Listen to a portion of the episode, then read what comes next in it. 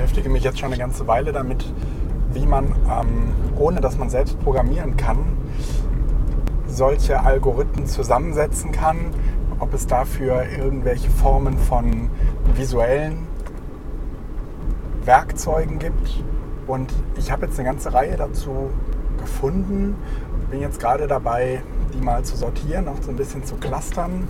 Es gibt einige, die tatsächlich eher so auf äh, Squirt, glaube ich, äh, von Kay, so eine ähm, Programmierumgebung, die einem ähm, eine Reihe an Symbolen und Icons zur Verfügung stellt, in der man, die man dann in eine bestimmte Reihenfolge bringen kann, um solche Programmierpfade äh, selbst zu entwickeln, äh, bis hin zu eher so Meta-Werkzeugen, die in der Lage sind, naja, zum Beispiel zwei verschiedene Internetdienste miteinander zu verknüpfen. Also zu sagen, äh, das Lesezeichen, was ich in Google Reader markiere, das packe bitte immer, wenn ich das mit äh, Hashtag Opco11 versehe, in den Ordner bei Delicious, der eben auch Opco11 heißt. Irgendwie sowas.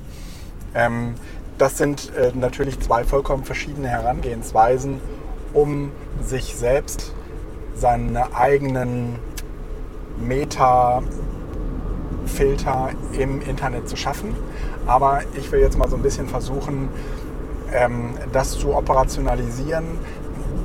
Ich halte noch so ein bisschen an der These fest, dass das Filtern von Informationen im Internet zunehmend eine der wohl wichtigsten Kompetenzen werden wird, um an die Informationen zu kommen, die an mich andocken können oder an die ich andocken kann.